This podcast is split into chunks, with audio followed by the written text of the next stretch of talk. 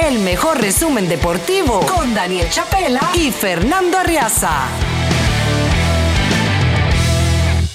Efemérides deportivas y algo más. Y nos vamos al año de 1916. Tal día como hoy, Glover Cleveland Alexander de los Phillies de Filadelfia, lanzando en su tercera apertura en cinco días, registra un récord de grandes ligas con 16 blanqueos en una campaña.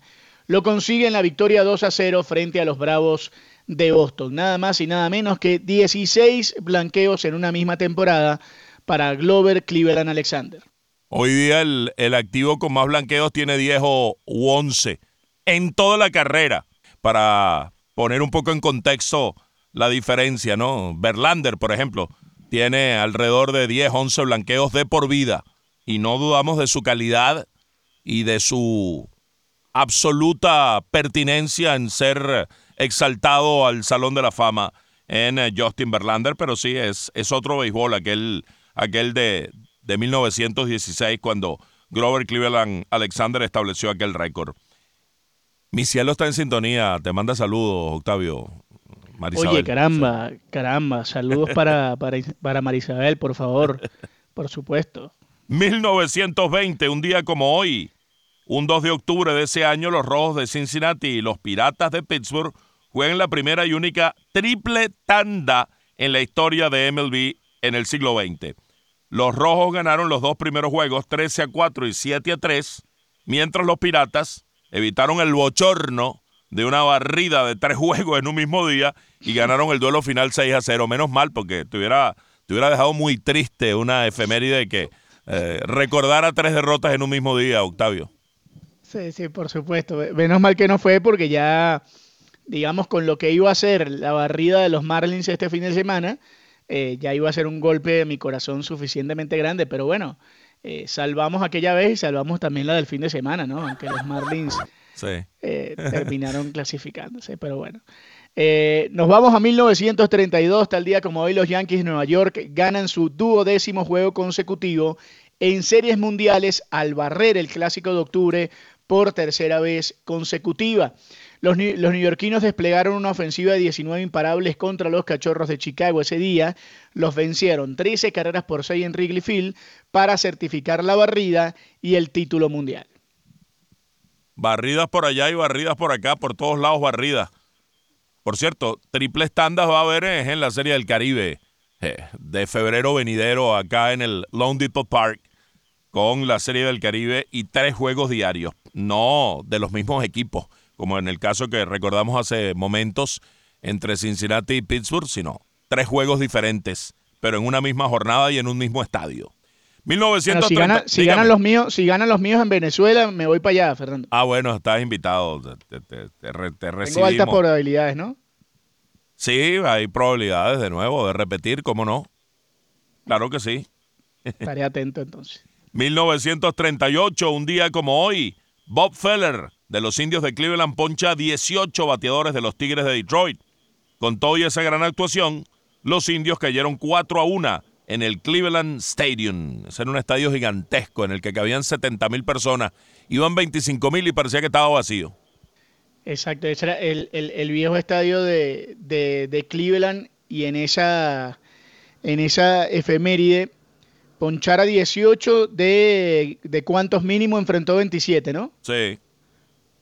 Bueno, no sé cuánto, cuánto lanzó, hay que ver cuánto lanzó, pero ponchar a 18, eh, bueno, eh, eh, hablas ahorita de, lo sucedido con los blanqueos, de lo que hacen los, los lanzadores y ponchar a 18 de esa manera, pues por eso es tan grande la, leyenda también de, Bob Ferrer. Sí. Nos vamos a 1947, tal día como hoy el receptor de los Yankees de Nueva York, Yogi Berra, conecta el primer jonrón como emergente en la historia de la Serie Mundial. Yogi Berra le dio el batazo a Ralph Franca de los Dodgers de Brooklyn en el séptimo episodio. Los Yankees cayeron nueve carreras por ocho en el tercer encuentro de esa serie, pero Yogi Berra apareciendo en otro momento histórico y conectando ese primer cuadrangular como emergente en la historia de la Serie Mundial. Vaya que hay historias de Yogi Berra en series mundiales. Es el hombre con más anillos en la historia. Eh, tiene el juego perfecto, recibió el juego perfecto de Don Larson y además esta historia que desconocía de haber dado el primer jonrón como emergente en una serie mundial. Eh, ¿Qué le falta a Yogi Berra en, este tipo de eventos? Pues bueno, eh, por algo es el hombre con más victorias en series mundiales, con más anillos en series mundiales. Vamos a revisar un momentico cómo está eso de los anillos, porque Yogi Berra logró 10, todos con los Yankees. Joe Mayo logró 9, Bill Dickey 8, al igual que Phil Risuto, Frankie Crossetti y también con 8 Lou Gehrig. Con 7 Hank Bauer, Mickey Mantle, Babe Ruth, Johnny Murphy, Tommy Hench y Herb Pinnock. Obviamente aquí estamos hablando de básicamente los Yankees de Nueva York o quienes jugaron con, con otros equipos, lograron anillos y también con los Yankees. Pero sí, la historia está llena de, de, jugadores de los Yankees como los que tienen más anillos encabezados por el señor Yogi Berra. 1963, un día como hoy, Sandy Koufax de los Dodgers de Los Ángeles impone un récord de 15 ponches en un juego de serie mundial ante los Yankees de Nueva York. Koufax, el brazo izquierdo de Dios, lo consiguió en el primer juego de la serie que finalizó en victoria de los Dodgers 5 a 2. De igual manera, barrieron la serie 4 a 0. Y nos vamos a 1968, tal día como hoy, Bob Gibson de los Cardenales de San Luis establece una marca de 17 ponches en un juego de serie mundial, lo que hablábamos reciente, pero esta vez en un juego de serie mundial. Lo hace en el triunfo de San Luis 4 a 0 ante Detroit en el juego número uno de la serie del 68. Bob Gibson llevó la estelar campaña del 68 en la cual tuvo efectividad de 1.12 también al, al, clásico, al clásico de otoño y logró esa magistral actuación Bob Gibson, que fue más valioso de esa serie mundial.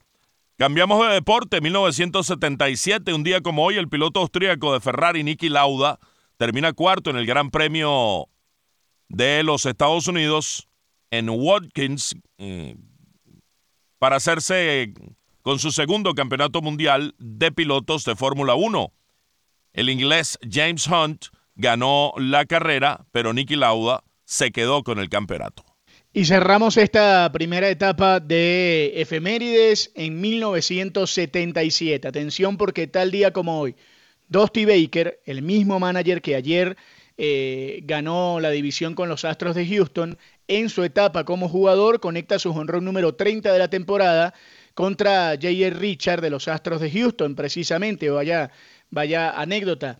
Los Dodgers se convierten en el primer equipo en la historia de la MLB en tener cuatro jugadores con 30 o más honrones. Se unió en ese momento a Steve Garvey, que conectó 33, Reggie Smith, que tenía 32, y el recordado Ron Say con 30. Así que eh, fecha especial el día de hoy para Dusty Baker. ¿Cuánto tiempo tiene de protagonismo en el béisbol Dusty Baker? Y sigue siendo protagonista. Increíble. Increíble. Estamos hablando del 77. Y él jugó en Venezuela con los Tiburones de la Guaira a mediados de los 70, 74-75, y ya para entonces jugaba en grandes ligas y jugó con Hank Aaron. Cuánta historia ah, en un solo en un solo hombre, en Dusty Baker, futuro miembro del Salón de la Fama como manager. Y hablamos entonces de una efeméride que nos traslada a 1980. Un día como hoy, Mohamed Ali de 38 años sale de su retiro para desafiar al invicto campeón mundial de los pesos pesados eh, Larry Holmes. Eh, Larry Holmes terminó golpeando sin piedad durante 10 asaltos antes de que terminaran tirando la toalla a la esquina de, de Ali.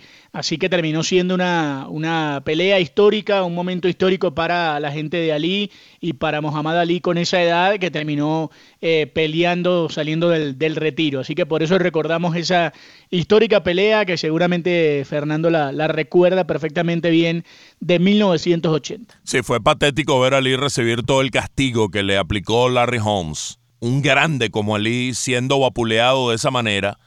Mucha gente criticó así como uno no puede estar retirando a los atletas, tal vez sí cabe criticar cuando regresan del retiro.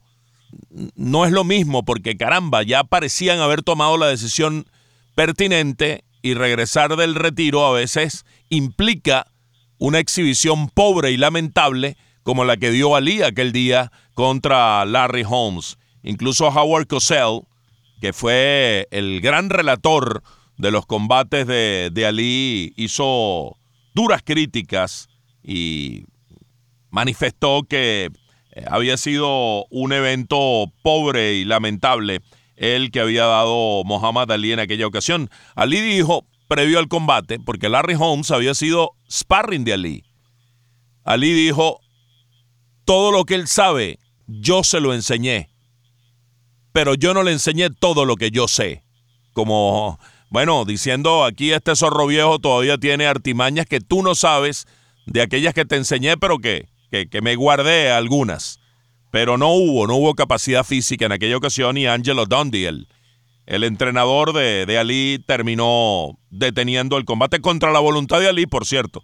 No quería Ali que se parara el combate, pero Angelo Dundee tomó la, la decisión correcta. 1991, tal día como hoy, los Toronto Blue Jays se hacen con el título de la división este de la Liga Americana con una victoria 6 a 5 contra los Angelinos de California se convirtieron en la primera franquicia deportiva de la historia en atraer a 4 millones de aficionados en una temporada. Luego lo han venido haciendo los Dodgers de Los Ángeles recurrentemente, pero sí, Toronto en aquel año tuvo aquella eh, magnífica concurrencia y el respaldo tremendo de su, de su gente. Para uno, para uno sacar o tener idea, Fernando, decíamos que los Marlins habían llevado a cuatro millón y medio más o menos en la temporada. Sí, un poco más de. No, no, no llegó a un millón doscientos mil alrededor de eso. Exacto, millón, millón doscientos. Bueno, imaginemos eso, lo que significa cuatro millones, ¿no? Sí, increíble. Eh, tremendo, tremendo, por una cantidad de, de, personas importante lo que hizo los Azulejos de Toronto de 1991. Y en 1994, un día como hoy, el legendario entrenador en jefe de Miami, Don Shula, vence al entrenador en jefe de Cincinnati y su hijo David en el primer encuentro de la NFL entre padre e hijo. Los Dolphins derrotaron a los Bengals 23 a 7. Vaya momento, vaya circunstancia. Los uh, Dolphins de Don Shula, el legendario Don Shula. Por cierto, los Dolphins de esta semana, para reseñar un poco de actualidad, aprovechando la efeméride, perdieron su invicto ante los Buffalo Bills, rival directo de eh, su división, de su conferencia y de este modo ambos equipos quedan con tres victorias y una derrota al producirse este resultado que resultó bastante amplio para el equipo de los eh, Buffalo Bills con uh, un 48 a 20 incontestable una gran actuación de Josh Allen, el quarterback, el mariscal de campo de los Buffalo Bills, completó 21 de 25 pases, 320 yardas y 4 touchdowns. Así que de, Don Shula y de aquel enfrentamiento con su hijo, lo actual para reseñar un poco lo que pasó ayer domingo en la cuarta semana de la NFL. Repito, ambos equipos con cuatro, eh, con tres victorias y una derrota. 2001, un día como hoy, el jardinero de los cachorros, jardinero derecho Sammy Sosa, se convierte en el primer jugador en la historia de las grandes ligas en sumar 60 honrones en tres temporadas. El toletero de Chicago, el dominicano, conectó vuela cerca al abridor eh, de los rojos de Cincinnati, Lance Davis, para alcanzar un hito en la derrota de su equipo 5 a 4. Y nos vamos a 2004, tal día como hoy, los extintos Expos de Montreal obtienen la última victoria en la historia de la franquicia en las grandes ligas al vencer a los Mets de Nueva York seis carreras por tres en el también desaparecido Shea Stadium. Brad Wilkerson conecta el último jonrón de los Expos en la novena entrada, el número 32 de ese año para Wilkerson. Así que un día como hoy obtienen la última victoria los Expos de Montreal. Sí, la plaza pues no daba para más y terminó su, su accionar aquel año 2004 para dar paso a los Nacionales de Washington, que es la franquicia que, que tomó el curso a partir de 2015, eh, de 2005, los Nacionales de Washington jugando en la, en la capital de los Estados Unidos. Primero en, un viejo estadio y luego construyeron el Nationals Park dónde están hoy día en lo que es la historia de la franquicia.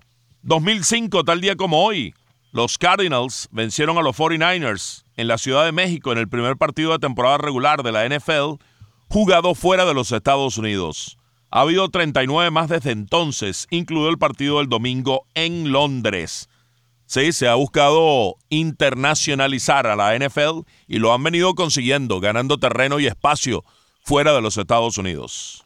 Sí, ha sido, ha sido realmente muy, bueno lo de la NFL fuera de los Estados Unidos, ganando, eh, como bien dices, espacio en diferentes lugares y eso que precisamente hablas del, del, juego en Londres y de lo que ha sido eh, esa aparición de equipos que también tienen mucha trascendencia fuera de los Estados Unidos, sobre todo en México, como los 49ers de San Francisco, por ejemplo. Y nos vamos a 2009, un día como hoy, el Comité Olímpico Internacional vota para conceder a Río de Janeiro, Brasil, los derechos para albergar los Juegos Olímpicos y Paralímpicos de verano de 2016. Así que un día como hoy, en 2009, se tomó esa, esa decisión, Fernando. Y ya en 2016, tal día como hoy, un 2 de octubre de ese año, el veterano locutor Vince Scully trabaja en su último partido de los Dodgers de Los Ángeles después de un récord de 67 temporadas en la MLB con el mismo equipo siempre. Vince Scully.